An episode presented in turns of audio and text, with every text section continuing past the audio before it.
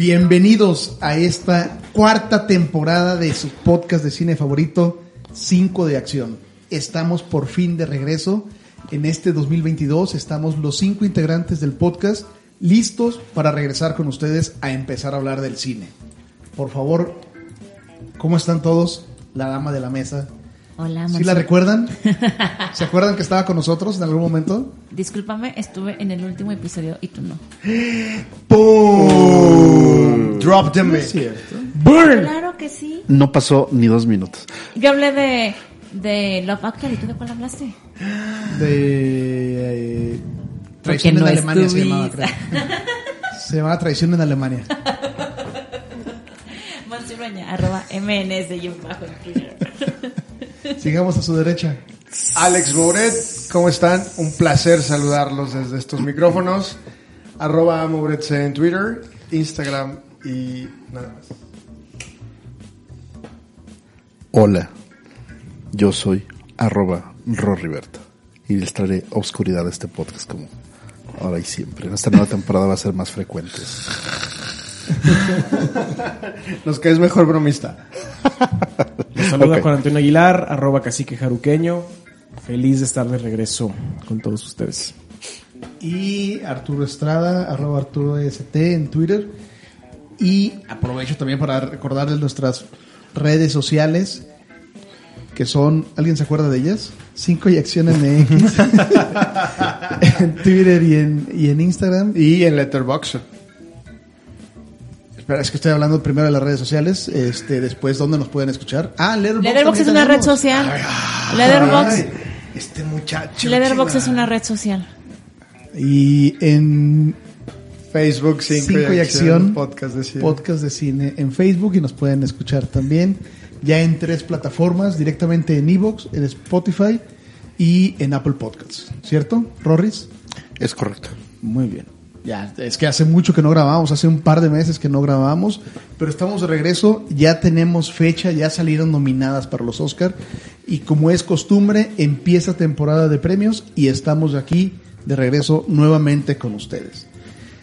Hace un par de semanas, hace algunos días salieron las nominaciones al Oscar, en total 23 categorías, nuevamente 10 nominadas para, para la, la joya de la corona, la categoría de mejor película, 10 nominadas, y muchas películas, muchas películas que esta vez tenemos muchos lugares en donde verlas, están listas para ser premiadas en esta 94 edición. Sí. No, décima cuarta mejor. no, nonagésima cuarta. Número 94. Ok, La entrega bien. número 94 de los premios de la Academia. Y con mucha polémica. Con algunas sorpresas que nos va a dar la Academia esta vez. Vamos a platicar de ellas. ¿Qué les parece? Súper. Venga. Pues ya que. Ya que ya tenemos, a esto nos dedicamos. Bueno, primero vamos a hablar de las películas que tienen mayores nominaciones en estos Oscar. ¿Ya pudieron ver esta lista de cuáles son las películas nominadas? Sí, pero échale, échale. Nuestros escuchas yo creo que no. Ok. Las, les voy a poner las primeras cinco películas. Eh, El poder del perro, Muy buena, Buenaza, muy buena. buenaza. La encuentran en Netflix. eh, peleando por, por mejor actor. Una muy buena actuación de Cumberbatch. Muy, Ok. muy buena. No la he visto todavía. Le sigue eh, Dune con 10 nominaciones.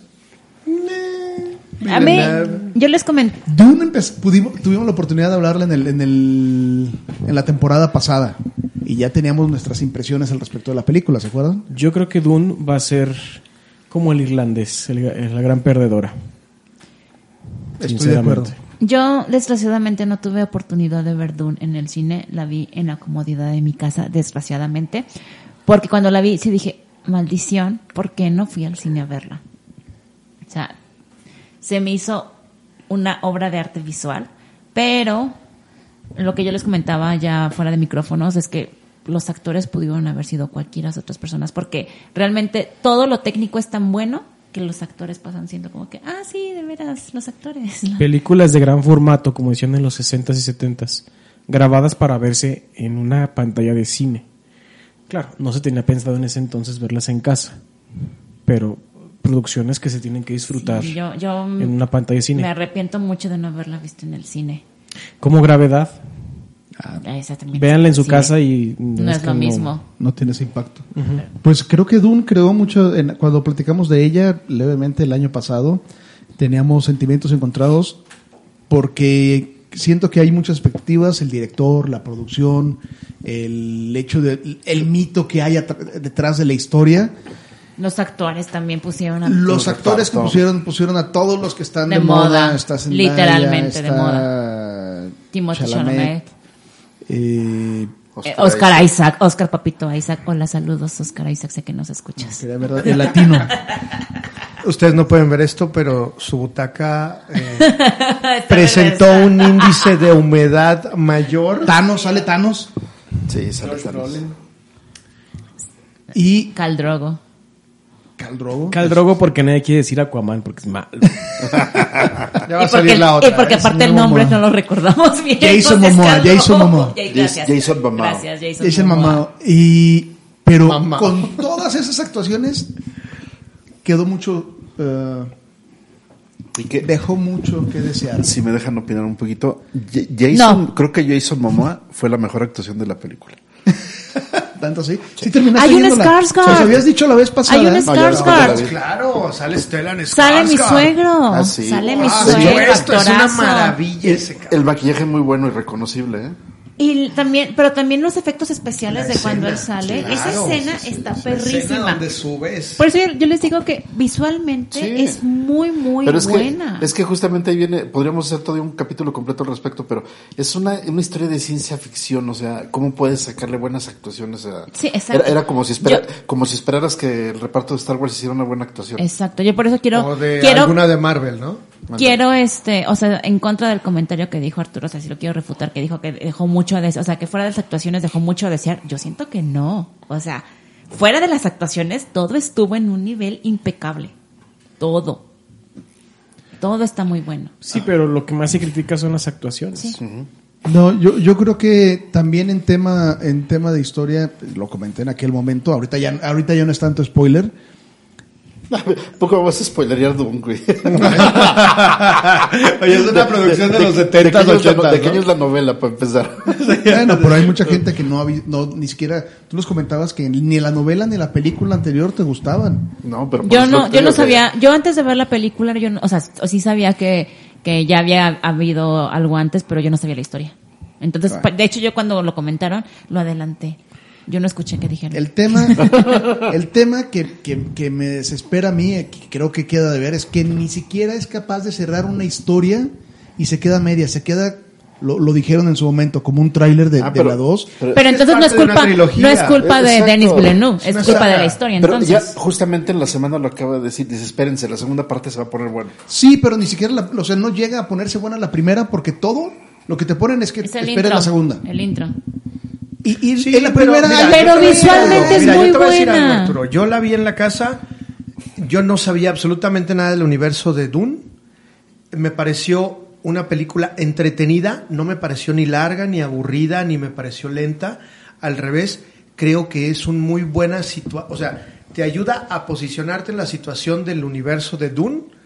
Creo que Chalamet, ah, creo que esta chica, la, la actriz, Zendaya. nah, No, Ah, esa es la mamá, segunda. la mamá. Dijeron La mamá. actriz.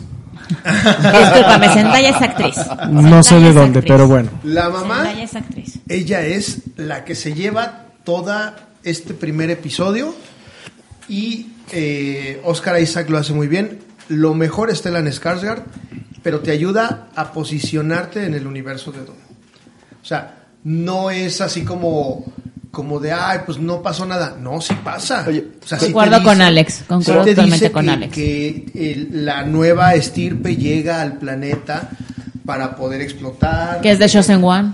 Exactamente, que es de Chosen One. Bueno, Y te empieza a explicar muchas cosas y aparte... yo fui a ver Dune pensando que iba a ser una película. No otra vez otra trilogía o no sé cuántas películas deben haber. Desde un principio. En una, ¿no? en una película pudieron haber sacado la historia. Nah, Qué ganas de hacerlo otra vez trilogía. bueno, pues el dinero... Pues sí, pues, pero, pero Dinerito. Lo alargaron demasiado, se hizo lento por, por sí, sacarlo en una trilogía. Mira, yo también siento que Denis Villeneuve, ¿lo dije bien? A ver, que lo diga Este- Roberto. Daniel Villanueva. A Nightmare. Yo siento que, que él, o sea, mm, él, o sea, sus películas no son historias apresuradas. O sea, él se toma el tiempo para contar la historia, para eh, meterte en, en- en lo que, sí, para, para involucrar al espectador. Entonces, a mí no se me, concuerdo, concuerdo con el comentario de Alex, Sí, a mí no se me hizo pero Arrival no tuvo que, no requirió tres películas para cerrar el tema. Porque el cuento Tiene de Arri- el Arrival es un cuento. O sea, la es extensión. una novela de este exactamente, la extensión del guion original de Arrival es un cuento. Y, y Don, como lo dijo Rodrigo, es una novela chonchota. Así como. Su Cinco Fassbenders. ¿no? Como cinco Fassbenders. Pelea, pelea, pelea, pelea, pelea, pelea, pelea, pelea. ¿Qué otra? ¿Qué otra? ¿Qué otra película está? Bueno, Dune va a dar de qué hablar, pero lo, lo comentabas hace un momento, ¿no? ¿Qué expectativa tienes de Dune? Va a ser la gran perdedora, creo yo. Concuerdo. Digo, tomando en cuenta que con, con, con 10, 10 nominaciones se espera mucho. Sí, Ahí les van las nominaciones es que de las a ver- a ver si me salen todas. A ver, venga. Todas ¿Mejor las película? técnicas. Mejor película. ah, estoy, estoy leyendo la lista. Me estoy yendo por la lista. Tiene mejor guion adaptado. Ok. Va a ganar solamente una. Ahorita les digo cuál. Tiene Mejor fotografía. mejor banda sonora. La banda sonora es Mejor sonido. La banda sonora es Sí, muy es- buena. es muy, fotografía. muy Buena. buena. Buena, pero no, Muy me- buena. no se me acerca. La Mejor fotografía montaje, también es muy buena. mejor el diseño de montaje producción. también. Mejor diseño de vestuario. Mejor maquillaje y peluquería. Y mejor efectos visuales. O sea, todo lo que compra la lana, ahí está. Todo lo, es que todo lo técnico ahí está Es- porque, es técnico. porque son, o sea, realmente Son puros sus, técnicos. sus méritos son Y no técnicos. quiere decir que sea mala. Ahí est- está, están con los técnicos, pero ya en la antesala de estos premios, que ya hubo otros, estuvo fallando ese- esos premios.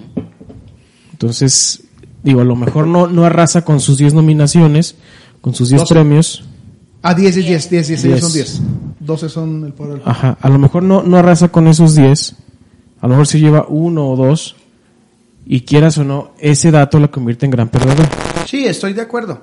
Y no es nada personal, ¿eh? O sea, No, no, no. Estoy de acuerdo. claro. Es como dices, a lo mejor sí es como la del Scorsese. Ándale como le El. El Irishman. que no se llevó nada, pero, pero tiene buenos méritos y hay que ver en cada una de esas categorías también contra quién ¿Tú se cuál, tú enfrenta, cuál crees ¿no? que va a ganar? Dijiste que Va a ganar mejores categoría. efectos visuales porque no tiene competencia. no, no tiene nada de competencia. Banda sonora sí. es muy buena. El efecto de los No ojos es buenísimo. A mí se me hace... Pues sí, pero no es, no es tan complicado. Yo insisto que cuando, en- está contra... Cuando sales mejores- Stellan Skarsgård, Mejores qué buena escena. van a ser Qué justamente buena por eso escena. y por las y por las escenas de gran escala. Sí, qué y con- bueno. Sí, y por yo como, que- y como imaginaron mucha de la tecnología, sí, eso eso estuvo muy bien hecho. Yo creo que sobre todo combinando unos buenos efectos visuales con, con un buen diseño de producción, porque sí lo, sí lo tuvo, o sea, Sí lo tiene. los escenarios, la fotografía está muy bien, tal vez efectos visuales, sobre todo porque la competencia es, es baja, está Free Guy, eh, Sin Tiempo para Morir, Shang-Chi y Spider-Man. Son, y ahí, las, son las y ahí la mejorcita en de- efectos de- especiales. Después, la segunda que quedaría en segundo lugar sería la de Shang-Chi. Porque ni siquiera Spider-Man. No le he visto. Pues no, La de Shang-Chi tiene mejores efectos que Spider-Man. No digas eso Sí. Shang-Chi... en voz alta, por favor. No, eh, efectos. Es mejor. No, no, no, mejor- no, no. no. ¿No escuchas lo que dijo Alex? ¿Qué dijo? Que no ha visto Spider-Man. No, no he visto Shang-Chi. Ah, pensé que no, Spider-Man. No, Shang-Chi, Spider-Man ya. Ah, sí, cierto, fuiste al cine a verla. Oye, pero este- regresando, no vimos las nominaciones del Poder del Perro. Estaría bueno que las mencionáramos. A ver, ¿no? vamos. Regresemos a No, las, es más fácil que le pongas en Google. las 12 nominaciones del... del- Porque si no vas a estar leyendo por categoría. A ver, categoría, vamos a ver. categoría. El poder... Ah, pues aquí salen. Denme un segundo y van a Porque, ¿sabes? salir... Eh, digo, ahorita lo comentaste, Monse, El Poder del Perro a mí se me hace la película más fuerte de, toda la, de todas Sí. las nominaciones. Eh, y, pero está compitiendo en las fuertes. Está compitiendo Y hay- en la de y hay mejor buena película, competencia. mejor director, buen- para Actores, actriz. Mejor actor, mejor actriz de reparto, mejor Actor de actor reparto. en Mejor dos fotografía. ocasiones, en el caso de actor de reparto, por Jesse Plimons y por el otro chavito que hace del hijo de Kristen. ¿no? oh, Es- exacto. Y también está nominada para mejor fotografía, mejor montaje. Mira, Alex, o sea, ve, o sea, no está leyendo, no los está leyendo. Exacto. Se nota que, que estoy fangirleando con el poder del perro. Se nota que tiene mucho tiempo libre. Ah, no, eso Sí, sí, porque, no. porque no los está leyendo. Mejor actor de reparto, mejor guion adaptado, mejor dirección, mejor película, mejor actor de... Eh, Es que son dos de reparto, como Ah, dijo dos de reparto, Son dos de dos de reparto. Alex, ajá, son dos de reparto. eh, actriz de reparto, actor en, en, eh, principal, producción, sonido, cinematografía, edición y original score. Sí. Es que el, eh, va, va a ganar, yo siento que el poder del perro va, va a ganar mejor película porque está muy bien armada. O sea, está, está Muy muy bien cañona. hecha, la verdad. Y sabes que también está, está fuerte para mejor dirección y creo que sería una muy Sí, buena oportunidad para que Jane Campion ganara como una mejor dirección, eh, no demeritando a lo mejor las otras películas, pero creo que ya trae el Globo de Oro. Entonces, Y, es- ojalá y ese es el otro antecedente, ¿no? De que ya, ya ha venido ganando muchos premios ya en, en los otros festivales, en todos los circuitos. Entonces eso ya es una, una muy buena referencia. Yo a estas alturas he visto pocas películas de las que están nominadas. Tampoco, bueno, tampoco tan poquitas, pero pues si la comparamos con todas, pues sí, es un porcentaje pequeño. Y esta película se me hizo buenísima, muy, muy buena. A mí, sinceramente, normalmente me, me aburren estas películas. Mm, es que es, es como, como algo muy, o sea, engloba muchas cosas. Este, no soy muy fan de películas que son en el desierto, a menos de que sean Spaghetti Western con Clint Eastwood. Esas me dan mucha risa y me divierten. Pero otro tipo de películas en el desierto me aburren. Me aburre ver tan montaña, me aburre ver este, la eh, arena, tierra, caballos, ah, caballo de guerra. Híjole, no Pero- saben cómo me aburrió. Pero fíjate que es, es curioso, ahorita que mencionas eso del desierto y toda la cosa, tiene un punto, sin, no- con este comentario no voy a llegar a un spoiler de la película, pero es curioso porque es así como una especie de western, porque ves vaqueros, ves Es- pueblos y todo, pero ya es una etapa ya moderna, según yo está ambientada más o menos en... 1900, entre- en los primeros 1920, 1900. Ah, no, sí, en los 20 En los más primeros o menos. años ajá, de 1900. Por el diseño de producción te ponen en esa época. Y eso es curioso, porque ves que andan a caballo y que mueven ganado y tal- Los tarugada jeans, la ropa. Y salen coches y hay teléfono, así varias cosas y por el estilo. Y sí, como que te es una, una producción bastante peculiar. Entonces, por Yo- eso, por eso a mí a me mí- gusta como candidata para que gane película. A mí mejor normalmente, película por ese o sea, detalle. normalmente me aburriría en ese tipo de películas y con la, con The Power of the Dog era de, ya necesito, o sea, de hecho yo la puse, o sea, yo ya la quería ver y la busqué en Netflix y vi que duraba dos horas y algo, dije, bueno, está bien, ya, estoy mentalizada que voy a estar aquí dos horas porque les digo, esas películas de por sí se me hacen largas, que me digas que duran una hora y media, esa película a mí es mucho. Entonces vi que duraba más de dos horas, dije, ok, ya la voy a ver. Y de repente terminó la película y era de, wow, o sea, no se me hizo larga. En todo, el mo- en todo lo que duró la película, yo ya quería saber qué pasaba. O sea, era de, necesito seguirla viendo porque quiero saber qué va a pasar aquí. Se me hizo muy buena película. Y creo muy, que, muy yo, yo tampoco no soy muy, muy de westerns, pero en realidad creo que, que este en específico es circunstancial. Porque Y es que hecho no cataloga el- como western, guión- western. no, No, exacto. No, es que no cataloga como no, no. western. eh, está basado como en una auto- autobiografía del autor. Entonces, él justamente habla sobre su, su- su entorno en ese momento. Pero lo más interesante es que no lo sientes como un western como tal. O Sí, sea, no es. al final es más un drama Sí. situado Sí, en el sí, medio exacto, oeste. es que eso es. Es eso. Y, y independientemente de, la- de las referencias que tienen, ¿no? Cuando le dicen es que no, si no te bañas no vengas, ¿no? Por ejemplo. O, o hasta las escenas finales, donde encuentras el resultado o, o el, clímax de la película. Calma, calma. Que es lo que te hace así de... ¿Qué, qué sucede, no? Pero, pero no lo sientes como un western. Creo que es algo de las cosas más interesantes. Creo que Jane Campion lo logró muy bien. La fotografía está impresionante. Eso ¿Esta, sí. esta película se fue directamente a Netflix? Eh, Sí. sí. No, no salió al cine, ¿verdad? Bueno, tu- tuvo se que supone que, salido. debe, ajá. Ah, bueno, claro. Que pero sí, que sí estuvo, en México, ¿eh? Sí. Sí estuvo en México. en ¿La México? sí. No, no, no. Aquí también. ¿En serio? Sí. Yo, bueno, yo alcancé a ver. Poco tiempo, pero Poco sí. tiempo, pero sí estuvo. Ok. Y es interesante, te digo, yo sí le, le- le apuesto algo a esa película, El poder del perro, por favor, véanla, Netflix está. Voy a. Bueno, yo, yo, coincido con Monse. En general, La ambientación western no me es atractiva y cada vez que he querido decir es que tengo que verla, volteo a ver y son dos horas y tanto, digo, ah, no, no, no he logrado sentarme a verla. Pero por cierto, véanla de, de una sola sentada. Yo sé que la gente ahora en estas alturas está muy acostumbrada a ponerle pausa a la película y seguirle el próximo día. No, por favor, esta es de una sola sentada. Claro. De una sola sentada. Si no lo hacen, con- o sea, deberían hacerlo con todas las películas. Si no lo hacen con todas, mínimo háganla con esta. Es una sola sentada. ¿les parece si hablamos con la tercera en la, en la lista? Adelante. Creo que esta, es, esta puede ser una buena sorpresa. Tiene, tiene un grupo de nominados interesantes. Y, y vamos a hablar de Belfast. ¿Alguien ha escuchado hablar de esta película? Eh, no ha salido todavía. No ha salido aquí en Apenas México. va a salir en México. Así es. Eh, no la he visto, he leído algunas reseñas. eh, está dirigida por Kenneth Branagh. Lo cual es una de las, de las cuestiones. Está escrita y dirigida por Kenneth Branagh. Exactamente. eh, me parece que también está basada como parte en sus memorias. Hay gente que la, que la compara con Roma. Así es. Por eso que el póster parece. Exacto. Tan De solo el póster parece. ¿Será que se aventó su Roma este Kenneth Branagh? Pues sí, de hecho es dicen lo que que dicen. Desde, desde el nombre, oye, pues es. Bel- Belfast, es Roma. Exacto. Digo, Belfast es una ciudad, no, pero es muy, es mucha la similitud. Así es, blanco y negro también. Está hecho en blanco y negro. Y me parece que trae a una dama, Judy Dench, eh, interpretando un papel también muy bueno. Este, hay que verla. Nominada para mejor eh, actriz en, en, eh, de reparto. ¿Sí? En esta es una de las nominaciones. Tiene siete nominaciones Belfast.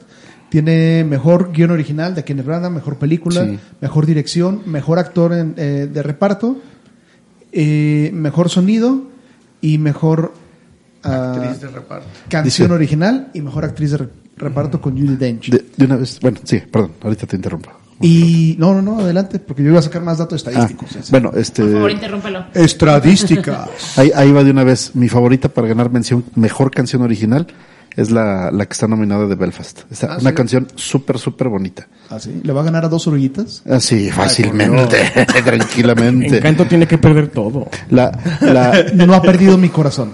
Ah, la canción se llama Down to Joy. ¿Sí y está está, buena? está muy bonita la canción. ¿Van Sí, Morrison o quién canta? sí, sí, justamente. A ver, cántala. Eh, A ver, cántala. la, la ponemos al final. La ponemos al final. Digamos que, Antes que- de que seguir- pronunció muy bien el, antes el de seguir- para estar a este Ajá, nivel de sí. alcohol.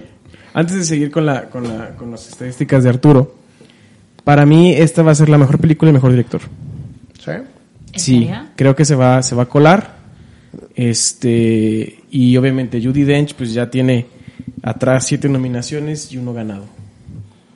Es que es una institución. Sí, no, yo- es que tener Judy Dench ya es algo- ya es, ya es mucho. Fíjate que ahorita que mencionas eso, yo mi, mi Dark Horse, mi caballo negro para mejor película, era la, Ay, ay, la de West. West, Side, Side- West Side Story. Todo iba muy bien hasta. West Side Side. West Side Story. Sí, Perdí la me puse nerviosa por, Perdí la concentración cuando... Ah, bueno, veamos, veamos esta, cerremos la, la parte de, de Belfast porque justamente está West Side Story en el mismo número de nominaciones. Está un Kenneth Branagh que no desconoce la dirección, tiene 23 créditos como, como director, no desconoce la- el- los, los guiones y está ahorita como eh, nominado para, para mejor guion, pero no es la primera vez que estuvo nominado, también estuvo nominado con, ah, pero era un guion adaptado con Hamlet, y ya estuvo nominado para mejor director en 1990, hace 32 ¿Por qué película? años. Henry V, Henry el Quinto. Henry el V, Henry V. Hang up. Ay, es que no sé cómo se pronuncia en francés. pero En, en Before Sunrise lo Henry. pronuncia. Henry. Hang- Bueno. Entonces, me llama mucho la atención de, ¿De de Kenneth Branagh. De hecho, este año vamos a ver, va a salir de él también Muerte en el Nilo. Hace un par de años salió Ah, buena. eh, ¿Cómo se llama la este? del tren, la del Oriente Express. Expreso de Oriente. Hercule. Oye, me estoy enterando apenas que estuvo casado con Emma Thompson. ¡Claro! ¿Cómo le Empieza la parte de hizo? chismes de nuestro podcast. A ver. Y también ya lo ya había- con eso ya, ya, ya le Y también ya lo puedo- había mencionado su versión de... Yo de quiero estar de- casada con Emma Thompson. De Gilderoy Lockhart en Harry Potter. Sí, claro. Sí, es, hagan de cuenta que se es parecido a un hermano de mi suegra. Se parece. no tienen la idea de cómo se parece. Pero tu esposa escucha esto. Sí, y se lo he dicho, lo sabe. Eh, entonces, Belfast creo que puede dar unas muy buenas eh, sorpresas. Sobre todo, en- yo también le voy a la categoría de, eh, de dirección, que es uno de los competidores interesantes. El siguiente en la lista, también con siete nominaciones, es justamente West Side Story. Una, un remake, ¿se puede decir? Historia de dos ciudades aquí en México. Sí, es un remake. Ah, Musical. pero también con, Musical, con basado en el guion de Romeo y Julieta, una cosa este que se conoce, pero esta vez le da la nominación, aparte de mejor película, también está Steven Spielberg Sí. como, mejor director. Entonces, en la categoría, reparto. en la categoría de mejor director está Kenneth Branagh, está Steven Spielberg, Jane Campion, Paul Thomas Anderson por Licorice Pizza, que también me da muchas Dicen ganas que de es verla. buenísima, que es buenísima esa, me dicen. Y nuevamente eh, compitiendo, ahorita vamos a hablar un poco de ella, digo, la verdad muy poco, pero nuevamente una película asiática, la primera vez que una película japonesa está nominada eh, para mejor película con Drive My Car, Drive My Car. un director japonés. A ver, di, di- di el nombre del director. Ryusuke Hamaguchi, es como Tamagotchi, pero con. Entonces no es tan difícil. El señor Hamaguchi. Bueno, pero entonces, eh, de West Side Story, de esta versión de West Side Story. Hamaguchi-san. Hamaguchi-san. ¿Qué han, qué han escuchado de, de West Side Story? Creo Es- que esta chica de Aran- Ariana de Vos creo que hizo un muy buen trabajo, como ayer justamente en West Side Story. Eh, um, y es lo único que he escuchado, honestamente. En, en Estados Unidos aman mucho esa historia, ¿no? Sí, es muy. Es, es, es de lo más representativo que hay en musicales, tengo entendido. Tanto en, tanto en cine como en, en Broadway. Y a mi juicio, no se me hace que un musical pueda llegar a tanto. Después de La La Land. Ya, es que, ya- es que ya, ya hubo, ya, ya hubo esas categorías. Es como si ahorita intentas colar un biopic Otra vez. otra vez. Que ahí viene la de Este, Elvis, ¿no? Ahí viene la de Oye, Elvis. saludos a nuestro querido Rocketman. Que, a Taron Egerton. eh, exacto, que lo, que lo Él, él se merecía el Oscar. Si, si iba por un biopic, por él supuesto. se llevó de calle a Rami Malek. Este, pero creo que para mí es un, un servicio a, a papá judío Spielberg. Perdón si suena muy poco eh, amigable, prudente, pero siento que es un servicio, es, es quedar bien con Spielberg porque él es la industria en parte. El actor de, de West Side Story, Ansel Elgort. Baby Driver. Baby Driver no se me hace tan bueno. Siento que. O sea, yo, yo lo recuerdo a él en las de Divergente. Y bastante. Bajo la misma estrella. Baja, bastante flojo, creo yo. Como que no ¿No entrega. estuvo en Divergente? Es el hermano. Es el hermano de la, De la que. protagonista. De la protagonista. Que en la, bajo la misma estrella son novios. Ya. Este, creo que no. Digo, Baby Driver sí me gustó. no entrega, no, no entrega algo contundente. Este, entonces no, la verdad es que no es, es, es un, es un servicio. Si acaso le dan algún Oscar. Digo, Steven Spielberg es, es un hecho que hizo la industria de los últimos 30, 40 años, pero sigue siendo la industria. sigue siendo la industria, pero ya no es el Steven Spielberg, creo yo. O sea, ya, ya, ya- está muy dormido en sus laureles. Ya sabes qué esperar con él. Son producciones muy grandes, pero no es el, o sea, imagínate que eres director de antes. y te nominan junto a Steven Spielberg, sigue siendo un honor. Ah, Claro, totalmente. Pero yo creo que de los cinco que hay, no es el favorito. O sea, no es en ninguno de las. Para mí está en el cuarto lugar. En el cuarto lugar. Ajá. Habrá que ver la película O sea, japonesa. a ver para mí están Branagh, Paul Thomas Anderson y Jane Campion. Y no quiero, o sea, el año pasado ganó, ¿me pueden recordar el nombre de la que ganó el año pasado? ¿De quién? La directora, Ah, está. Shao. Shao. Chloe Shao. Chloe Zhao. Este, les recuerdo algo y esto no es no es machismo ni misoginia, pero... Pero si lo es. Es democracia. No, Cuando tienes que aclarar algo, Exacto, exacto, exacto. Es, me, me quitaste las Díganlo. palabras de la boca. Díganlo Es lo que iba a decir. digan. Es como el, no te vayas a enojar, pero... o sea, te vas a digan, enojar. digan lo que digan. El punto es, se lo, se lo he dicho siempre desde, desde, el, desde el primer podcast que hicimos de los Óscares. La academia es muy tendenciosa. Sí, ya cambia el argumento. ya. Sigue siendo, es que es lo mismo de cada año, güey. Qué aburrido. Luego no te quejes. Y sabes a qué me refiero. Este, Madre, eso, oye. el punto es, ¿No aguanta? El punto es, el punto es que dudo que se le vaya, le se vaya a Jane Campion porque la industria sigue siendo muy machista. O sea, ya se lo dieron a, a Joao el año pasado, ya no tiene oportunidad. Exacto. de No oportunidad, campeón. pero creo que bajan las bajan los Probabilidades, bonos. Ajá. Ese es el punto. yo, yo estaría, Pero, yo sí, yo sí pondría más como favoritos a Kenneth Branagh y Paul Thomas Anderson. pero ¿estás de acuerdo? Ok, tú dices que la academia es muy tendencio- tendenciosa. ¿Estás de acuerdo que año con año se suman generaciones nuevas a la, a la academia? Sí, pero a fin de cuentas la industria la siguen manejando las mismas personas. Y termina siendo un club. Todos votan, pero hay votos que valen más, te lo puedo asegurar. Ya, tal vez. Ok, ok. Bueno, ¿les parece? Después de West Side Story, vienen la que más le gusta a, a mi amigo Alejandro, King Richard. Peliculón. Véanlo, por favor, está en Apple Plus. No, en HBO. No.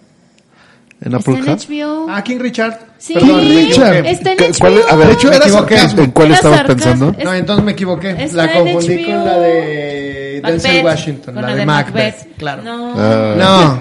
No, la vean, Alex. por favor, no pierdan Alex, su tiempo. Alex, estamos aquí. No pierdan su tiempo. Te, equivocaste de afroamericano. Exacto, me equivoqué de, de compañero afroamericano. No la vean, por favor, no pierdan su tiempo, no pierdan dos horas de su vida. Es más, vean cómo se echan a perder los plátanos en vez de ver esa película. Por favor. Gracias. Will Smith es el nuevo DiCaprio que a fuerzas quiere ganar, pero sin talento. DiCaprio al menos le echaba ganas. No, Exacto. DiCaprio tenía talento. Le echa ganas. de Y hecho, buscó DiCaprio a los mejores directores a lo largo Sí. de toda su carrera para poder hacer las mejores películas y tener El tipo oportunidad. tiene muy buenos Pero. Will Smith solamente hace películas que hacen llorar a la DiCaprio hasta se dejó coger por un Intentó, oso. intentó hacer películas llegar al corazón, que fue en busca de la felicidad y siete almas. No le salió, se fue con Concussion, que es una película de hechos reales, y como que está buscando la fórmula, pero sí no tiene, no tiene el nivel de actoral de, de DiCaprio para que lo busquen los ¿Quién grandes es, directores. ¿Quién es Reinaldo Marcos Green? El director. Exacto. El director, Exacto. pero ¿quién es? ¿Quién sabe? es- era era eh, pregunta con... Perdón, mi Te voy a, de te- te sarcasmo voy a contestar lo mismo que preguntaste. Ok. Sí, no, él- Si no tiene, No, si no- hace si rato no tiene fue de sarcasmo. ficha Hace en rato fue Wikipedia. no Si- poner si no atención. tiene ficha en Wikipedia, Mi pregunta era válida. sí, Oye, totalmente. es que mi detector de sarcasmo se descompuso ahorita con la cena que nos echamos. Ya veo, vienes, vienes con detector de sarcasmo des- descompuesto. Sí, efectivamente, yo, yo coincido. De hecho, tampoco, tampoco he visto a King Richard y aquí sí, porque es también una película, lo, lo he comentado otras veces, como muy de eh, orgullo americano. Y entonces, vean cómo, cómo siempre salimos nosotros. sí. Como las de que ¿sabes me duele el Digo, corazón. En realidad también es una biopic. Este, esta sí podría calificarse como biopic del papá de las hermanas eh, Ve- Venus y Serena Williams y de cómo él las construyó. Yo hubiera esperado una película mucho más centrada en Venus y Serena, eh, en todas las hazañas que lograron, porque la verdad sí son, Es que realmente son grandes, son grandes deportistas. son las Basi- grandes del tenis de Estados Unidos, pero eh, no. Básicamente, básicamente es el argumento de hijazo de mi vidaza con los polivoces. Y empieza el primer re- recomentario del año. Shot, Bienvenido. Shot, shot, shot, shot. Qué bueno que ya se le quitó el oscuro a. Rodrigo. No, no se me ha quitado, pero Después de vale- ese valía la pena. ese- episodio navideño que nos Ay, ya sé. Si no han escuchado nuestro episodio navideño, escúchenlo y, conozcan deprimir. un poco a Rodrigo, por Escúchenlo y agüítense. Sí. Si ustedes pensaban que la Navidad no podía ser triste, escuchen esa historia de Rodrigo. Otra, next, next, no vale la pena. Ok, vamos con ah, cuatro nominaciones. Están tres películas empatadas. Don't Look Up, Drive My Car y Nightmare Alley. Don't Look Up tampoco pierdan su tiempo. Ay, No, a mí sí me no, gustó, a- ahí sí, sí te voy a a mí también me gustó. Tiene su encanto. La mitad de la película No. va muy bien, ya después dices, ¿a dónde va esta fregada? No, fíjate que yo ahí sí estoy, no, no, no concuerdo contigo. Este, yo no sabía, o sea, yo conocía de esta película, yo conocía el cast porque hicieron mucho ruido, muchísimo, Netflix hizo muchísimo ruido. Pues tienen los que nombres. tenían, ah, exacto, tienen nombres pesados, tienen a Meryl fucking Streep, a Leonardo DiCaprio, este, o sea, ya, ya tan solo con ellos dos ya. Yo la empecé a ver, obviamente sin saber de qué trataba, pero tampoco sabía quién era el director, el director. Pasaron 15 minutos, dije, ok, ya sé quién es el director, y desde ahí ya sé cómo va la película. O sea, ya sé que, ya sé qué esperar. Ya sé qué Exacto, esperar. O exacto. sea, eh, ya sé qué esperar en el, en el sentido de ya sé cómo me van a contar la historia. O sea, no sé qué me van a contar, no sé, no sé cómo- cuál va a ser la historia, pero ya sé cómo me la van a estar contando. Y me- a mí me gustó. A Adam mí, a McKay mí, tampoco a mí no. me gustó. No Hay es mi favorito. de Adam McKay que vimos. Vice. Vice, que también es así como de, ok, lo hizo bien el actor. Es, no, no, no, es que el director tiene su sello ya muy marcado. Sí. También tiene la The de... Big Short. Big- esa fue Esa la primera que es yo una vi. película aburridísima. No, no. Claro que sí. Claro que Por no. supuesto. Esa es la mejor de las tres. De todos No. modos es malo no, Adam no, no, no, no, discúlpame. Cuando yo la vi, igual no sabía de qué trataba ni nada. A mí me quedó claro todo lo, de, lo que me explicó. Todos, o sea, te lo hace ver casi, casi como historia para tontos, pero versión película. Te, lo te explica la historia de una manera muy amigable, muy sencilla, digerible, chusca. Entonces, cuando te, empiezo a ver 15 minutos de Don't Look Up, dije, ya cono- conozco estos tipos de, de, de, no sé cómo explicarlo, o sea, como de Narrativa, intervenciones, de- como de intervenciones. Busqué, hice una pausa, busqué quién era el director, dije, ok, ya, si es el, si es que empiezo, ya sé qué tipo, ya sé qué tipo de cine esperar. A mí me gustó mucho. Me no, bueno, no, A mí me no puedo decir que me gustó mucho, mucho, pero a mí se me hizo buena. Sí es, eh, sí, me gustó. Está disfrutable. Me gustó. Yo Está no, disfrutable. No es la gran película. Yo a veces les digo domingueras. Güey, pero para mejor película. No, para mejor película no. Alex, O sea, nominada mejor la, película. ve la clase de premios que hemos tenido el año pasado y este. No, pero de todos modos, o sea, Es que esta palomera, este, sí es mucha sátira a muchas cosas americanas. Los papeles, a mi juicio, Meryl Streep, DiCaprio, el mismo Jonah Hill, se pueden ver como que fáciles y exagerados, pero no creo que cualquiera los hubiera sacado tan bien. Pero es que ese es el fin. Exacto. O sea, a lo que voy es. Es una película palomera. No es para mejor película, estoy de acuerdo contigo. No es para mejor película. Y es más, yo no lo había nomi- nominado en nada, créeme. En nada. Si acaso Exacto. en guion. Exacto. Pero nada más. Pero tampoco es tan mala. O sea, es, es de lo más rescatable de este año. tiene la mitad de la película, ok, te pone en situación, empiezas a ver que es mucho sarcasmo, lo empiezas a disfrutar, pero de repente dices tú, ¿a dónde lleva? O sea, no hay, no hay una finalidad de la película como tal. La Sí final. la hay, sí la hay, Es más, yo la pondría a competir en guion. sí la Es, es, hay, va- es muy fuerte en guion. sí la hay. Claro que hay una finalidad. Lo siento, pero. Oh, Sí. Dios. Regresamos, regresamos Sí, sí. bien filosos. Todos, oye. todos, todos, todos, todos. Claro, esa Sí es la idea, debatir, es la idea exponer y Exacto. es, a mí en lo particular esa película me es total y completamente indiferente. Pero No el hecho, eh, sí, ok, respeto eso. El hecho de que a ti te parezca que, o sea, a mí no me gustó, una cosa es decir, es una película mala y otra es, a mí no me gustó. No, pero también es mala. No, bueno, claro que sí. Tiene dos, tres- dos, tres cosas rescatables, sí. Pero tampoco para nominar No, la no, mejor no. película, para nada. Es más, no tendría por qué estar ahí. Mira, no es mejor, no, Ok. yo o coincido contigo en la mejor película, pero coincido con Arturo, guion está muy bien. Ok, Guión está Para que se te quite va a ganar mejor guion. Ya, No, ya, ya le mandé el un mejor WhatsApp a- guion lo va a ganar Drive My Car. Ya le, ya le mandé un A WhatsApp al- a los Illuminati de la academia. Si no debería de estar en, en mejor película, ¿qué otra película debería estar ahí? O sea, ¿a quién le robó el lugar?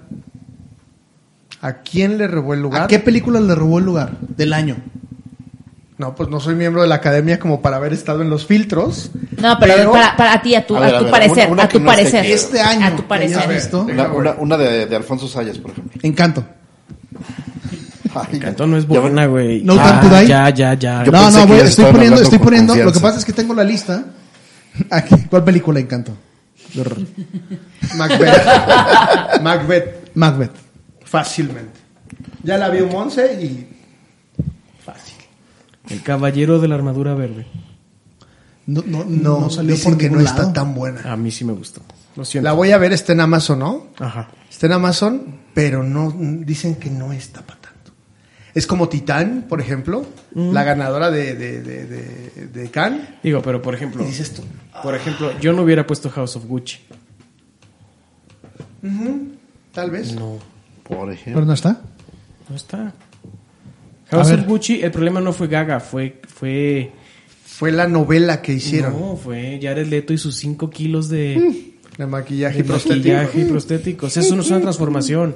Transformación es lo que hace Christian Bale. No es, ¿Qué? ¿De quién te.? Son los 5 kilos de.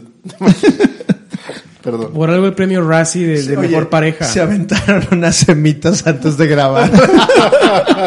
Un saludo a Rafa Urueña.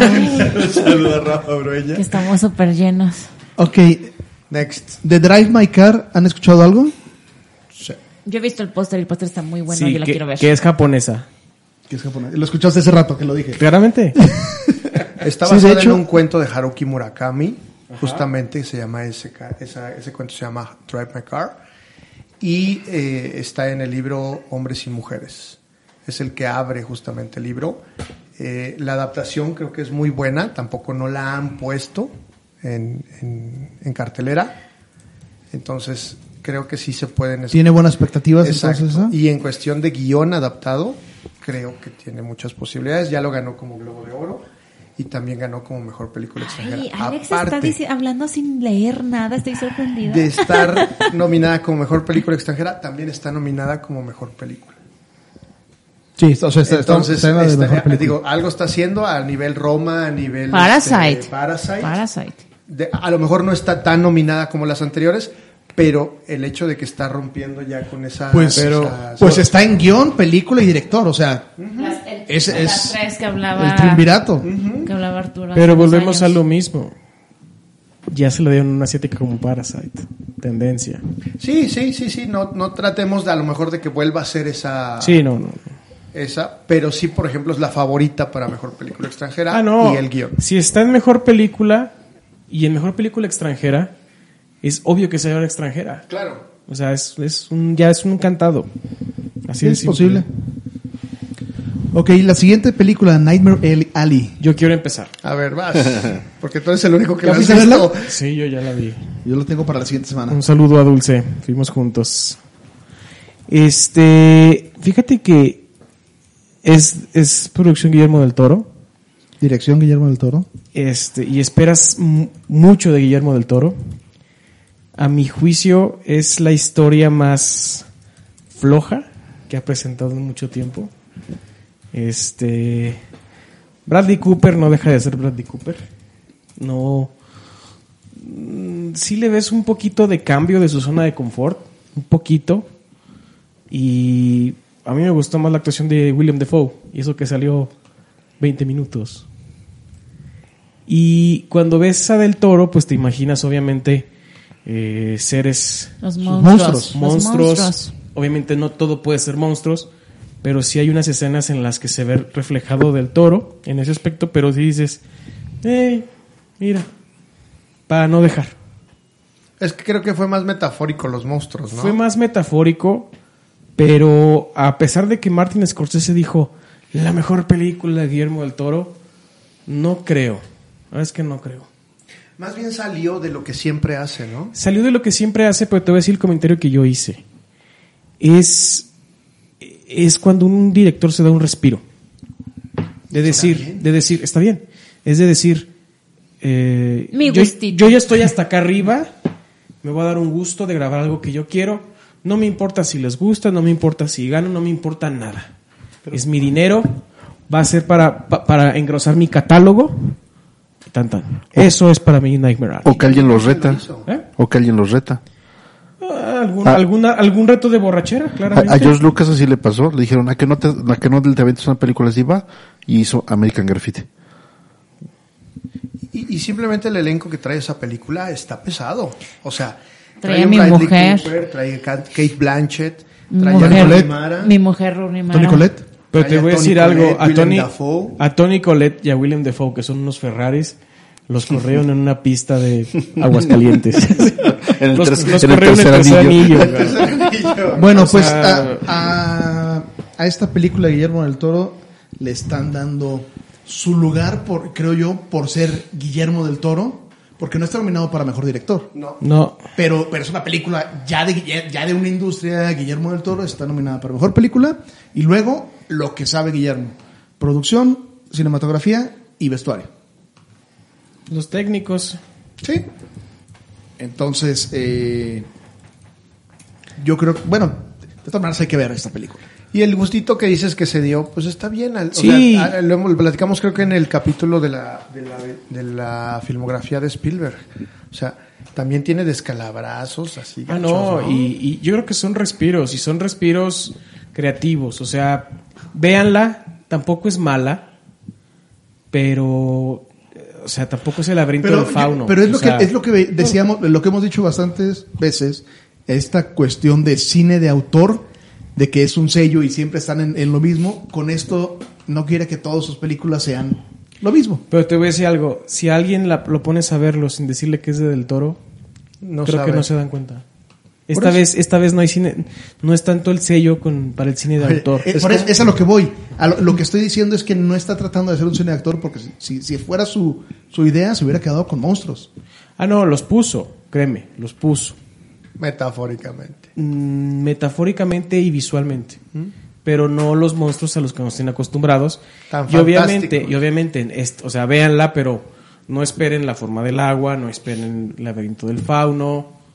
O sea, esta, esta dominguera, esta palomera, sí. Nada trascendente. ¿Les parece que hablemos eh, en general en las categorías y específicamente de, de- de películas? Todavía hay otras 14 películas que tienen más de una nominación. Eh, no nos vamos a poner a hablar de, de- de todas ellas, pero hay varias que están dando algún tipo de sorpresa. Nos quedan como 10 minutos de podcast, este, 10, 15 minutos. Entonces, 12 minutos. 12 minutos, muy bien.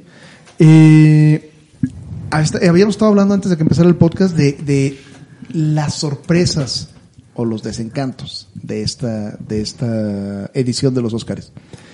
¿Qué es lo que les llama la atención? Digo, ya, ya hablamos de las primeras 6, 7 películas, de, de las que tienen más nominaciones, de todas las demás.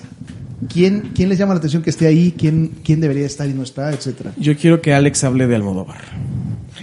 Tatanka. Madres O sea, paralelas, dos nominaciones. Lo hacemos Sí, súper rápido. Rápidamente, 42 minutos después. Exacto. no, eh, la vi justamente esta semana. eh, se estrenó el viernes 18 en, en- en Netflix. Recomiendo que también vean todo el bagaje que tiene Netflix ahorita eh, cargado de Almodóvar, que hay un montón de películas, entonces aprovechenlas. Eh, creo que es la película más floja de Almodóvar. Creo que ahorita Monse me, me- debatirá me porque ayer nos mucho. aventamos ahí un, un pequeñito debate. Eh, creo que eh, se ha estado agotando un poco ya la idea de, que Almodóvar está haciendo un cine muy, muy específico. Eh, no creo a lo mejor que la actuación de, de Penélope Cruz esté como para que esté nominada. Eh, si bien tiene buenos destellos la película, tiene dos, tres historias que están sucediendo al mismo tiempo y que a lo mejor tiene un clímax demasiado pronto, demasiado al principio de la película. Entonces eso hace que como que te, te, te pierda un poco, ¿no? Entonces sí es ausente a lo mejor en la categoría, porque así como sucedió el año pasado, que no estuvo nominado como mejor corto con el, el corto que hizo con Tilda Swinton, eh, a lo mejor este año también pues está ausente con, con esta de Madres Paralelas. A mí me gustó mucho la película. Mucho, mucho, mucho.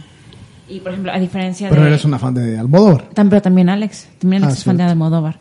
Este, a mí me, encantó, a diferencia, por ejemplo, de la Guillermo del Toro, inmediatamente. O sea, todos conocemos el cine de Almodóvar. Incluso, o sea, aunque veas dos películas, no sepas que estas dos películas son de Almodóvar, encuentras las similitudes. Entonces, estas las repito, obviamente. A mí me gustó mucho.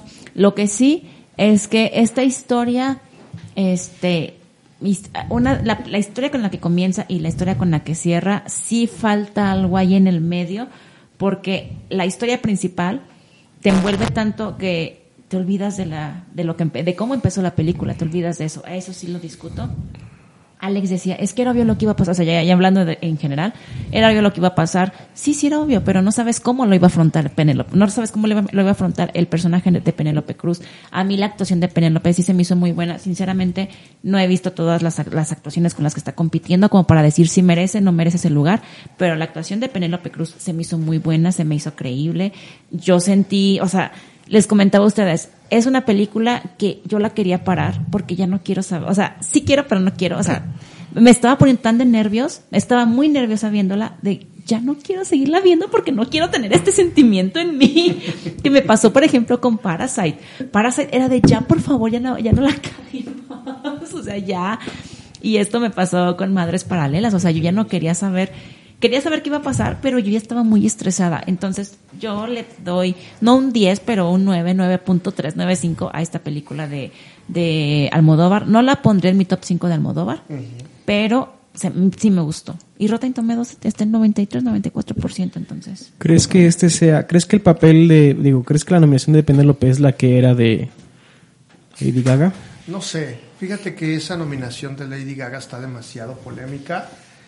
Creo que, que- que, todos hemos visto el video donde la están entrevistando junto con, se- Con Salma Hayek. Salma Hayek y empieza a alardear que estudió todos los métodos y hizo todos Sí, los- al lado de Salma Hayek, que lleva años siendo actriz. Exacto, y Salma Hayek nomás voltea la cámara así como diciendo, esta pendeja, ¿no? Entonces...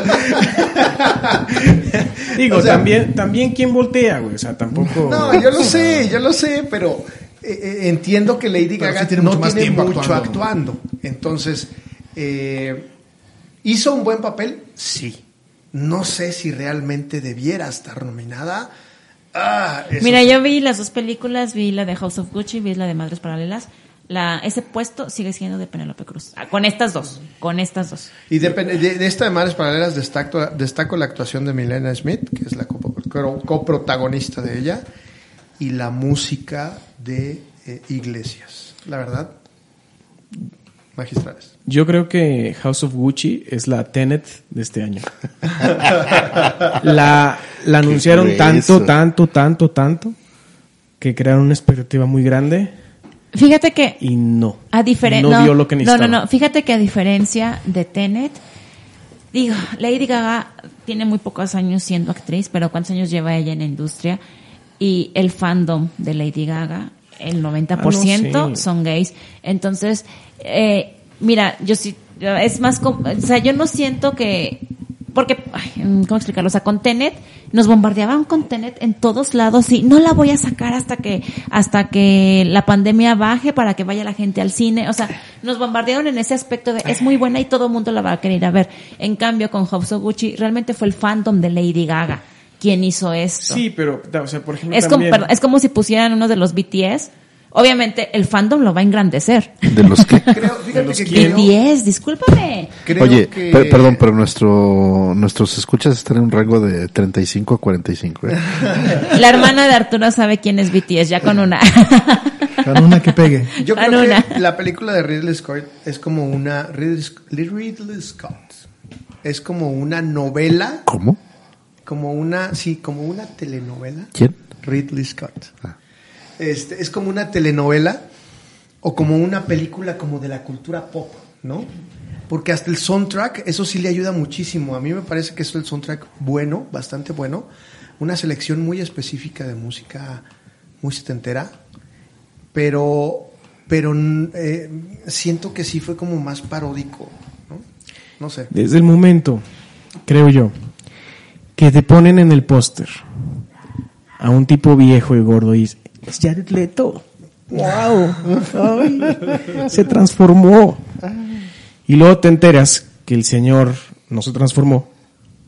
Eso no es transformarse. Voltea a ver a Daniel Day-Lewis, voltea a ver a, a Christian Bale. Eso es transformarse. Pues a en- Mortensen. En, en Dallas Buyers Club. a Vigo. Para mí, y, y- y esto comprueba mi, mi hipótesis, en, en teoría, Jared Leto es un petardazo de una película. Yo concuerdo con eso. Ahora, para mí, también para mí, ya- perdón, para mí Jared Leto es un Johnny Depp. Johnny Depp no es buen actor. Hacen buen maquillaje, le hacen un excelente maquillaje. Yo creo que si los Johnny pones no juntos es mejor Johnny Depp que, que, que Jared Leto. Pero si Jared Leto mm, es un petardazo de una película, porque esto es una transformación. Transformación es ver a mi Vigo Mortensen todo, todo, todo elegante y de repente ser un italoamericano brusco. Requiem por un sueño también sale Jared Leto, lo hace bastante bien. Sí, esa, esa es su única película. Esa es. Esa es, la, esa es la única. Y Dallas Buyers Club, que es por la que se ganó el Oscar. Ahí es por, por McConaughey. McConaughey le ayuda. Sí, o sea. La réplica famosa. Réplica, traen todo, Ajá. pero. McConaughey Sí, le pero ayuda. es que, por ejemplo, a ver, esto es pregunta para Rodrigo. Dígame. Lo anunciaron con bombo y platillo para hacer al Joker. ¿Qué pasó con el Joker de Jared Leto? Eso le pasó. Está Fail. catalogado mejor un Joker animado de Mark Hamill Sí. Que un live action de, de Jared Leto. Sí. A ese punto. Sí, Sí, sí, o sea, no es buen actor. De, de entrada, digo, creo que creo que quiso hacer una eh, interpretación original del personaje, Le pero quiso ser más loco que Ah, Heath Ledger, pero. Heath Ledger dejó la vara muy Sí, alta. de entrada. De entrada. Sí. Y en segunda, aparte, ¿cuánto tiempo sale en pantalla? Ah, muy poco. O sea, porque la película no es, de- no es del no es del Joker, ni siquiera es el antagonista. Sí, sale sí, ahí eh, como una situación de la película. al principio. Sí, Tenían y ya. que mencionarlo para poner situación. Exactamente. Es buen Ajá. momento para recordar que Pero Arturo fíjense- se equivocó de cine cuando íbamos a ver esa película. Pero fíjate, en tan poco tiempo que salió en pantalla, logró echar a perder el personaje. Exacto. Sí. Simple. ¿Qué otro ausente? Mm, Bueno, yo quiero, yo a, ver, quiero. a ver, ¿qué otro ausente, Toño, por No, favor? realmente yo solo escuché la, la, la, la polémica de Lady Gaga. Fue la más sonada. Este, fue la más sonada, realmente. De ahí, de ahí en Hay una adelante. que no ha hecho mucho ruido y que yo sí quisiera tocarla. Eh, hay una película que también estuvo muy esperada en, en- en este año y creo que salió directamente en Star Plus. Este, Cabrón. Mi mamá como ya habla como Marta de baile ese señor. Star Plus. Star Plus. Marta de Ah, Baile. ahorita, ahorita nos va a recomendar una, una mamila. ¿no? Sí, ¿Cómo sí, se sí. llama? Eh, Wes Anderson. Sabía que ibas por esa cuando Te dijiste. voy a decir algo, ni Star siquiera Plus. la he visto. French Fíjate. Dispatch. No la he visto. Está ausente, ¿no? Y sabes qué es lo peor, antes de que el Fuera de toda la broma, creo que sí antes de que el presidente diga algo, cuando salió la lista previa de los Oscars, es- empecé a escuchar los soundtracks, ya saben que me encanta y me maman los soundtracks, y para mí el soundtrack de Alexander Desplat, que ya ha ganado Oscars, el de, de Friend Dispatch es el que debía ganar los Oscars. Pero es que, el ¿sabes? Oscar a mejor, a mejor soundtrack. ¿Sabes cuál, sabes cuál- sabes cuál es mi asunto con Wes Anderson? Él sí ya está muy marcado el cine de autor. Sí. Si no ganó los premios que tenía que ganar con Hotel Budapest, ya. Hasta ahí llegó. Hasta ahí llegó. No- yo no digo que French Dispatch sea mala, no la he visto, pero este igual iba con, si, si la nominaban iba a, a técnicos. Yo estoy muy arrepentida, muy arrepentida, porque pasaba casi, to- bueno, una vez a la semana, dos veces a la semana pasaba por un cine que solamente tenía dos películas exhibiéndose, una era Dune y otra era The, The French Dispatch, y dije, Dune, la veo cuando regrese a mi casa. Tómala, no alcancé. French Dispatch, dije, va a salir como en enero, no salió. Estoy muy arrepentida de no ver esas dos películas Sí, en el cine. Pero Allá. digo, ta- tan así que Francis Patch sí sonó de que y ahí viene la película. Y luego dicen, ¿la pospusieron? Y se acabó. Y luego ya salió. No, ¿Ya, ya se fue? No, no, no. Pero no, no, hicieron no. ruido, no hicieron ruido cuando Me salió. refiero a que la pospusieron y sonó, sonó mucho esa, ese movimiento. la, volvió- la volvieron a posponer dos veces y nadie se dio cuenta. O sea, no, no, no tuvo el ruido que necesitaba y lo más seguro es que se hubiera ido a, a técnicos. Para que Wes Anderson lo nominen y, y, y tenga una pelea digna, tiene que salirse de ese cascarón del cual ya se siente muy cómodo. Exacto, No va a suceder. No, no va a suceder. No va a Es- suceder. Lo acabas, de decir con yo- del, yo- lo acabas de decir con Del Toro. Del Toro salió. Salió de su zona de confort y hizo una película mucho fuera de, de lo que nos tiene acostumbrados. Pero Wes Y, Anderson. y ahí lo tiene otra vez. Mira, por- ahí la tiene en la yo mano. hablo, yo hablo de mi punto de vista de diseñadora.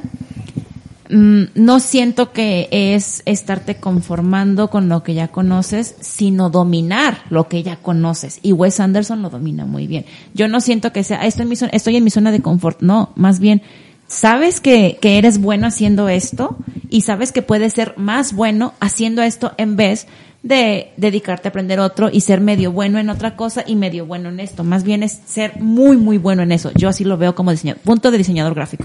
Pero en, en esos términos, yo pensaría que entonces no logró mejorarse con The French Dispatch. No, o Si más el bien, no, no, no. De, domin- de dominar No. una técnica es, es, es hacerte más bueno, hizo No. la misma fórmula y pues no les... No, no, no. Yo siento que su trabajo es tan artístico que no está para los Óscares. Y es que, exacto. Y aparte, No es que sea, perdón, no es que sea malo, es que es tan artístico que no es para los Óscares. La academia no está preparada para su trabajo. y aparte, repite tanto cast que ya sabe con quién trabaja, sabe cómo trabajan y viceversa. O sea, sí, mete cosas nuevas, gente nueva, sí lo hace. Pero de repente mete a alguien nuevo, como que no le gusta y lo saca. Sí. Sí. Y, y no sé, yo tengo mis dudas con Chalamet. No sé qué tan qué tanto es fue el hype y si lo va a Sí, conservar. Y si lo va a conservar. Es hype, es hype, igual que con Zendaya. O sea- Igualito. Y No, no es igualito. Chalamet mm, es un hype y Zendaya mínimo le está echando ganas, la verdad. Y Chalamet ya está así de, pues contrátame porque soy Zendaya- Chalamet. Zendaya le está echando ganas. Zendaya es un icono ¿En de la moda. Está, o sea, está haciendo moda, está, Sí, está sí, haciendo pero ¿en euforia. dónde le está- o sea, euforia. Estoy totalmente de acuerdo. Vi la primera temporada, no he visto la segunda porque La quiero- ves en Twitter cuando lees todos los Sí, comentarios. exacto. O sea, no ni leo comentarios ni nada de eso porque eh, la quiero disfrutar cuando ya estén todos los, los capítulos disponibles. Pero, pero no, en- no sé en qué otro punto Zendaya esté esforzándose o haciendo algo realmente relevante. ¿Sabes también quién era icono de la moda y actriz? Paris Hilton. Así cierro mi comentario. La verdad, no es buena actriz. No, es muy diferente, sí, sí, no, sí es muy mamaste. diferente. Es muy En la diferente. comparación, Bueno, sí, en la comparación sí, pero aún así es no diferente. es buena actriz. Es un hype y ya. O sea, no puede ser que tengas tres, cuatro películas medio actuadas y salgas con la tontería, porque fue una tontería, de decir, ah, es que soy directora y quiero trabajar con actrices de color. Güey, primero sabe actuar y luego te metes a lo demás, no mames. Yo siento que no estuvo, o sea, no, no he visto lo que hizo como directora, pero no se me hace un No, mal no movimiento. nada. No hecho- no ha hecho nada No, directora, no ¿sí? se me hace un mal movimiento. Tu crítica sí está como más, más hacia Zendaya que hacia su trabajo. No, pues es que, ¿cuál trabajo? ¿Mary Jane? Híjole, es, es gris. Mary Jane la hace gris a más no poder. Gracias a Dios al final explican que no es Mary Jane Watson. Pero MJ es gris como ella sola, que hicieron que, que, que brillara más un niño filipino gordo. A ese punto. Lo- tiene autoridad, tiene autoridad para decir esa palabra. Porque somos un gremio. Exactamente. Muy bien. Bueno, hay muchas otras dominadas, hay, hay algunas con una sola categoría. De las cosas que dio de hablar los Óscares en esta edición, y quisiera que cerramos con eso, es esta, ah, esta cuestión de que ya no todos los premios van a ser televisados. Es decir, sí se van a entregar, se van a entregar en vivo, pero no durante la ceremonia televisada. Y no es de que los entreguen cuando vaya a haber comerciales, sino que los van a entregar el mismo día, pero en una ceremonia previa antes, para dar más espacio a cuestión de entretenimiento. ¿Lo vieron esto? ¿Vieron, vieron la noticia? De hecho, creo que salió, salió hoy o ayer la- este, este, este tema. El, el gremio de editores. Yo me acabo de entrar ahorita que lo, dij- que lo dijiste tú y tengo sentimientos, en, tengo opiniones encontradas. Una, porque yo como espectadora, la verdad es que sí hay unos que dices, ay, pues puedo estar checando Twitter mientras entregan esto porque no es algo que realmente me interese. Pero si te pones de lado de a quienes están, de quienes son los nominados, de a quienes están premiando, dices, güey, me están dando mi, mi Oscar, me están dando un Oscar y nadie lo está viendo porque mi categoría no importa. Este, Porque es, es más importante que, sí, que bailen. tengo, tengo esos sentimientos encontrados. Digo, yo como espectadora, la verdad es que sí, hay unas categorías que dices, oh, mm, bueno, Rodrigo, perdón, iba, iba, ibas a comentar algo. Sí, del el gremio de editores, nada más lo comenté así muy rápido, que se quejaron en, públicamente en sus cuentas de Twitter que, que pues no estaban de acuerdo con la situación, pero no sé. Eh, digo, no sé los demás que cómo se han expresado, pero eh, bueno, tenía que hacer el comentario antes de Pero- podcast. pero no sé. Es, eh, ya la razón es muy sencilla, se están recortando tiempos, de hecho, de, si comentaba, comentabas tú, Alex, ¿verdad? De que era para, para mantener, eh, dar más espectáculo, que la gente se entretuviera más toda la cosa. Además hay otra situación. Es muy probable que el In Memoriam se lleve la mitad del show este año. Bendito Dios. Humor negro de, de inicio de año. Yo estoy de acuerdo con Monse. Realmente, si hay premios que dices, voy a ponerle más aguacate a mi torta y vengo. Pero si se me Pero hace. para el gremio es importante. Pero sí, o sea, sí. Si, si, si yo trabajé en, pin- en, en mezcla de sonido, pues quiero que mi mamá me vea en, el- en la tele. Claro, es el pináculo. o sea, sí, sí, sí. Es, es el reconocimiento es- más alto. Es demostrarle y decir a tus papás, no era un hobby. Exacto. No era un hobby de marihuanos. o sea, Pero es también eso. recuerdan que el año pasado, justamente el año, perdón, el año pasado, uno de los temas mencionados después de la ceremonia es que ha sido de las ceremonias menos vistas. Exacto, sí. O sea, los Óscares en los últimos dos años, tomando en cuenta pandemia y, y otros aspectos, eh, el rating no, de hecho la es tomando en cuenta pandemia y la pandemia derivó lo demás. No, porque ya antes A ver, habían, habían explícale, tomado Arturo, a decisiones, Explícale, Arturo, que es una pandemia.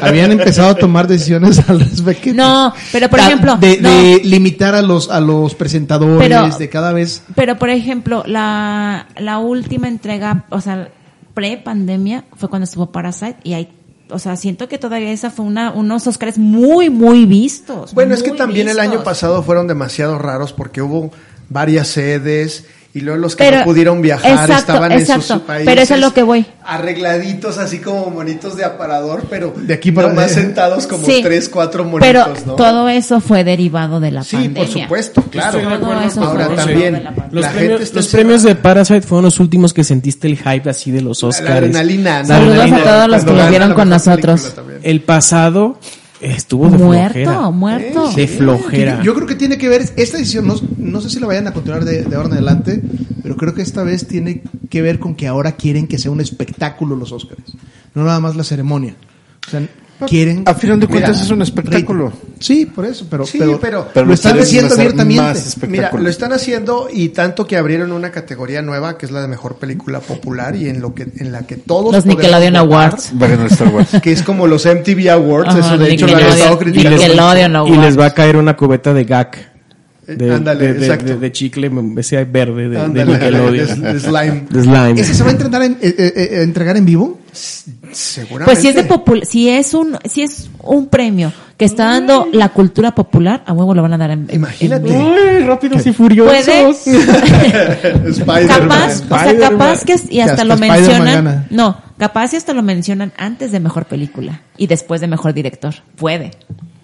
Bueno, no sé, eso ya sería como una apuesta demasiado arriesgada. Y otra cosa. Pero, pero está cañón, y también sabes que está cañón, no han tenido presentadores las, las, este, es las ceremonias de, los Óscares. Eh, eh, recordamos quién lo hacía bastante bien, este Seth, eh, Seth Ma- MacFarlane, no, no, Seth Seth. Myers. no. No, bueno. Hubo un Este, presentador que lo hizo espectacular. este año va a haber tres. Set Exacto, de Egipto. quiero también llegar Y como conclusión. Amy Schumer no se me hace tan buena Dices, como para... güey, Amy Schumer es superamericana. O sea, Wanda Sykes. Am- Amy Schumer es una comedia superamericana. Ah, pero al final de cuentas, pues los Oscars. Wanda Sykes intenta ser ácida americanos. y dices, no te queda. Exacto. Y, y Regina Hall, que honestamente, pues no, no, no, no sé mucho de ella. Qué bueno Pero- que me la recueste porque yo no me acordaba de ese nombre porque... Exacto, exacto. Y oye, Ricky Gervais, que es el que ha estado dirigiendo los Globos de Mira, Oro Alex, durante Alex, años, Alex. les dijo a, las- a la Academia de los Óscares, yo voy y lo hago, pero no me, no me limiten. No me limiten. Y ustedes han visto, y si no, láncense a YouTube a ver las presentaciones que hace Ricky Gervais en los pasados eh, presentaciones o, o premios de Globos de Oro y es un maestro. A mí me habría gustado ver a Tina Fey y a Amy, Amy Por. Porger. Sí, ellas, ellas se me hacen un muy buen dueto. Muy a mí, buen dueto. A mí del talento es- creo que es Tina Fey. Sí, Amy Poehler es el... La que la apoya, la, la- amiga, el push, el la push. mi- la- no. es como el patiñito. Ándale, hablando de patiños, del patiño. Ese, ese dúo a mí me hubiera, o sea, si, hubiera- si eran más de un presentador y si eran mujeres, me hubiera gustado ver a ellas. Tina Fey es muy inteligente. Muy, Muy buena. Y, Rock y en donde aparte, quiera que aparte, o sea, ellas dos juntas no te aburres. Te pueden estar contando la cosa más aburrida del mundo y no te aburres porque te- eh, eso es muy, o sea, justo esto, no sé. Eh, a mí me hubiera gustado verlas a ellas. Y no a Amy Schumer. Sí, no, es así como que rara la elección porque también Amy Pero Schumer bueno, es ni los voy a, para empezar, ni los voy a ver. Yo hubiera... No podemos decirle los motivos por los cuales no los va a poder ver Fíjate que y quedará como una diferencia de horario. yo hubiera volteado a ver a un espectáculo como los Tonys y dicen que Neil Patrick Harris lo hizo muy bien Exacto. o Hugh Jackman. Ay, pero que Jackman quería cantar, entonces ahí ya... Pero Neil Patrick Harris estuvo en una presentación grande, sí, ¿no? ¿no? Sí. Y, y quedó corto. Fue de los, fue, estuvo de los Oscars, ¿Fue ¿no? Oscars o fueron Emmys? Según yo fueron Oscars, ya estuvo. Antes, eh, no, estuvo un año antes o un año después de Ellen DeGeneres, creo, creo. ¿Qué fue después? Porque Ellen hizo buen trabajo. Yo creo que depende de los escritores más que del presentador. Pues tal vez. Las dos. Las dos. No sé. También como presentador debes saber, o sea, puedes estar leyendo la cosa más graciosa del mundo, pero interpretarlo también. A mí, si a mí me preguntan a quién pondría ahorita de, de presentadores, ya para cerrar mi comentario, a lo mejor no los conocen, pero en Estados Unidos son muy, muy fuertes. A John Mulaney y a Nick Kroll. No, no los conocí. Por eso. Pues es que no salen en Rápidos y Furiosos, güey. ¿Cómo quieres conocer? Sí, ya lo hizo Neil Patrick Harris en 2015. Sí, sí, sí? sí. sí, Seth sí. MacFarlane lo hizo Seth en MacFarlane a mí 2013. sí me gustó. Que a mí también esa me gustó muchísimo. John Stewart lo hizo en dos ocasiones. Jimmy Kimmel en el 17. eh, Steve Martin, ya muy atrás en el 2001 y 2003. eh, Steve Martin y Alec Baldwin en el 2010. Chris Rock 2005 y 2016. O sea, han tenido como una gran variedad. Ellen DeGeneres lo hizo en 2007 y 2014. Sí, entonces. Pero y- ahorita todo el mundo en Estados Unidos está odiando a Ellen Ah, yo la, yo la dejé de seguir. Perdió mi follow hace dos años. Oh my God. Cuando empezó la pandemia perdió mi follow. Yo me- a mí me gustaba mucho Ellen DeGeneres y ya cuando empezó a salir todo este este estos hilos de cómo es ella como jefa, dije, perdiste mi follow. Hugh Jackman lo hizo en 2008. Eh. Guppy Goldberg se lo aventó cuatro años en los noventas y a principios de la década. Claro, Guppy super noventera. O sea, Billy la. Crystal también lo hizo como que muchos, muchas veces. De hecho, creo que él ha sido el que más veces lo ha hecho. Dos, cuatro, seis, ocho, nueve ocasiones. La última en 2012. Entonces, creo que si pudieron haber elegido mejor presentadores. Creo que también es parte como del show, porque el monólogo que se avientan al principio, cantan un poco, eh, hacen algunos gags para poder hacer las conexiones, hablar de presentadores, hablar acerca del ganador. O sea, como que sí tiene algo interesante que le da un poco más de hilación a la, a la academia. No que nomás pasen dos artistas o tres Yo- artistas yo- a presentar algo. Yo ¿no? creo que va a ser interesante verla. De hecho, este, para los que nos siguen ya de hace tiempo, saben que también uno de los horrocruxes que tenemos es que nos juntamos a ver los Óscares y este, hacemos una. todo- Hasta hasta ahora nos juntábamos los cinco, pero este, ya aquí está remoto. Eh, Ni, re- ni remoto. Pero va, eh, una parte, yo creo que sí va a ser nuevamente interesante ver los Óscares en cuanto a show. Ver cómo regresan después de un reseteo, exte- o sea, obligado, pero a final de cuentas reseteo como replanteamiento de para qué es la ceremonia aparte de todos los de todos los premios. Entonces creo que vale- va a valer la pena verlo con todo lo que están diciendo de que no va a haber categorías, las tres presentadoras. Eh, creo que tenemos mucho de qué hablar. Y para Cinco y Acción también es una temporada que después de, de todo el reseteo que significó esta la tercera temporada y que fue muy activa y que estuvimos eh, con mucho trabajo todos, esta cuarta temporada va a significar muchos cambios para nosotros. Empezamos con un, con un cambio muy, muy, muy importante para todos, eh, que es que durante los próximos episodios y sin fecha de regreso, no me están viendo, pero estoy a punto de llorar, este, Monse va a huir del país persiguiendo un sueño. Se va a Ucrania. Se va a Ucrania como corresponsal. De cinco y acción. Lo Y, doy todo por eh, ustedes, amigos. El Festival de Cine de Ucrania. ¿Cómo se dice No, yo digo- en alemán? No, mira, no mientas, Arturo. A Monse le fue muy bien en su negocio de, de importar colchas.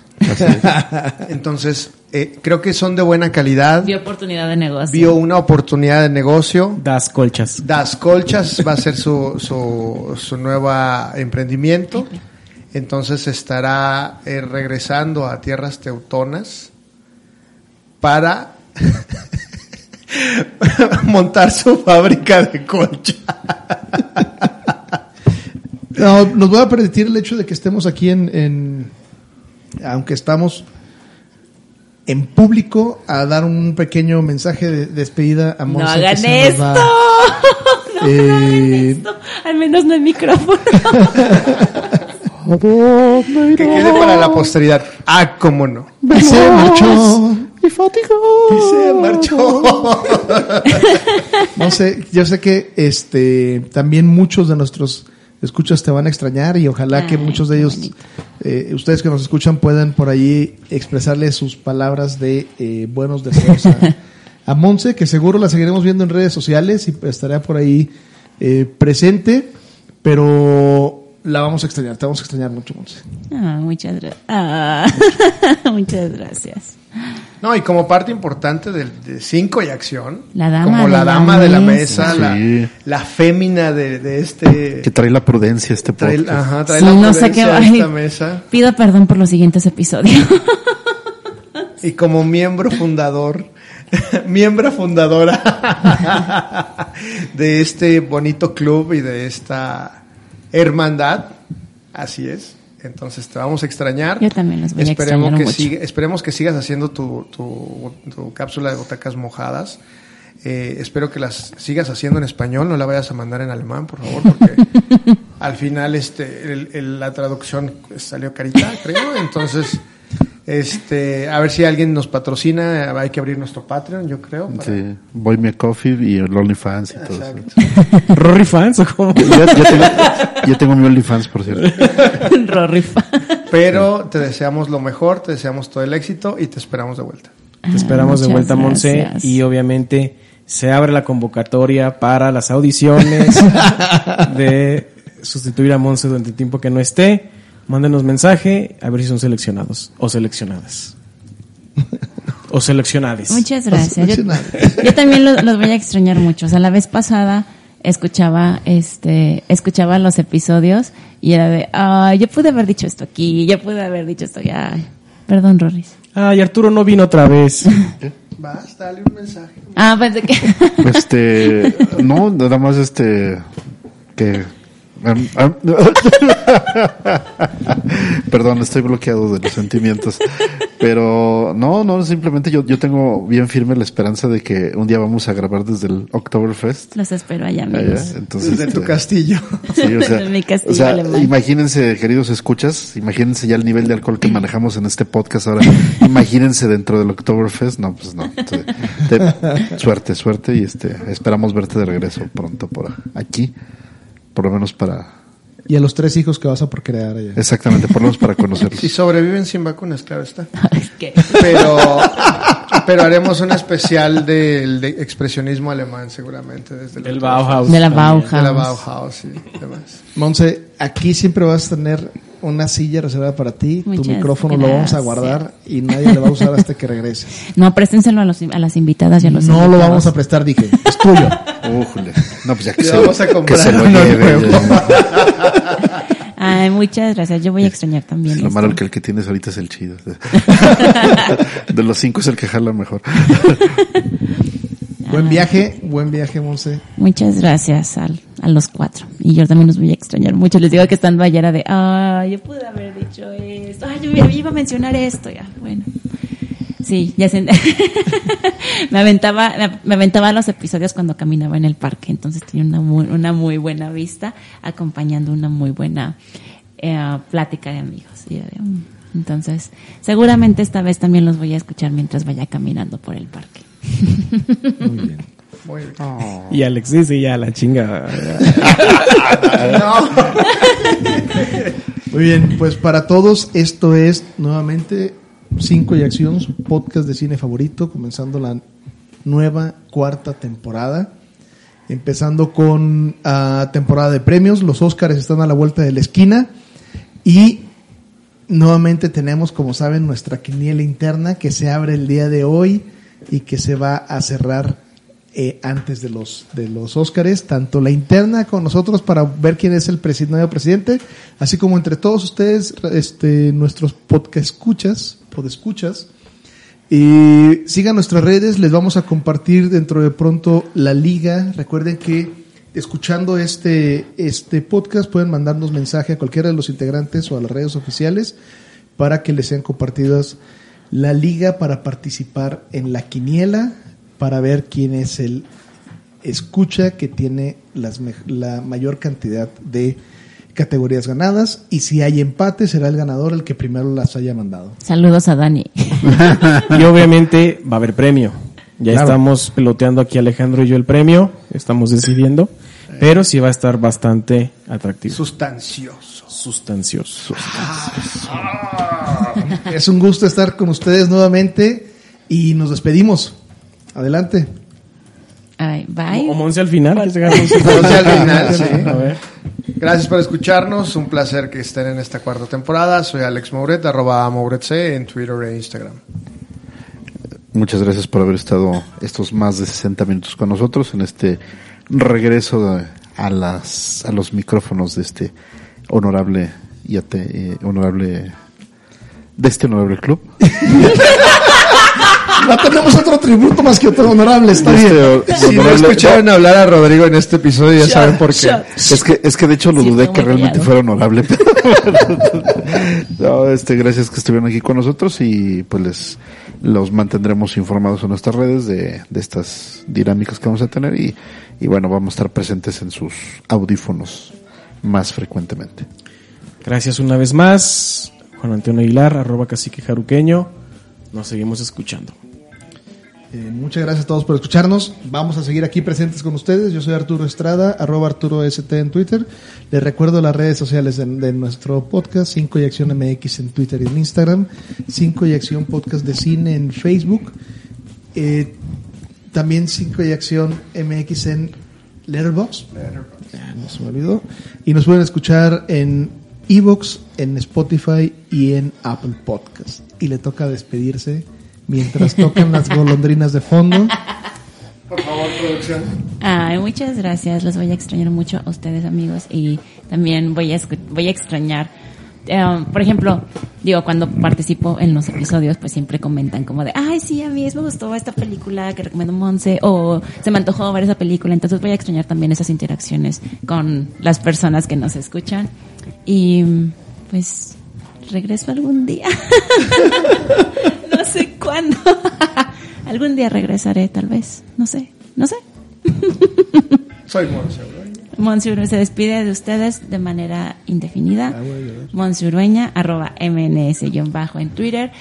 Y escuchen a mis amigos, a mis compañeros, porque va a haber invitados. Por favor, por favor. Hace falta una mujer en esta mesa. Así que espero que los invitados sean femeninas. Sean mujeres, pues. Ah. Espero, espero, espero. Tampoco seas claustrofóbica, ¿eh? Le quitaste todo lo ceremonioso que pudo haber sido la despedida. espero que las invitadas sean mujeres porque hace falta mujeres en esta mesa. O sea que no puede ser alguien con peluca. Saludos. Saludos al. Saludos, chiquis. y bye. Tío Cacique 2022. Hasta luego. Adiós. Bye.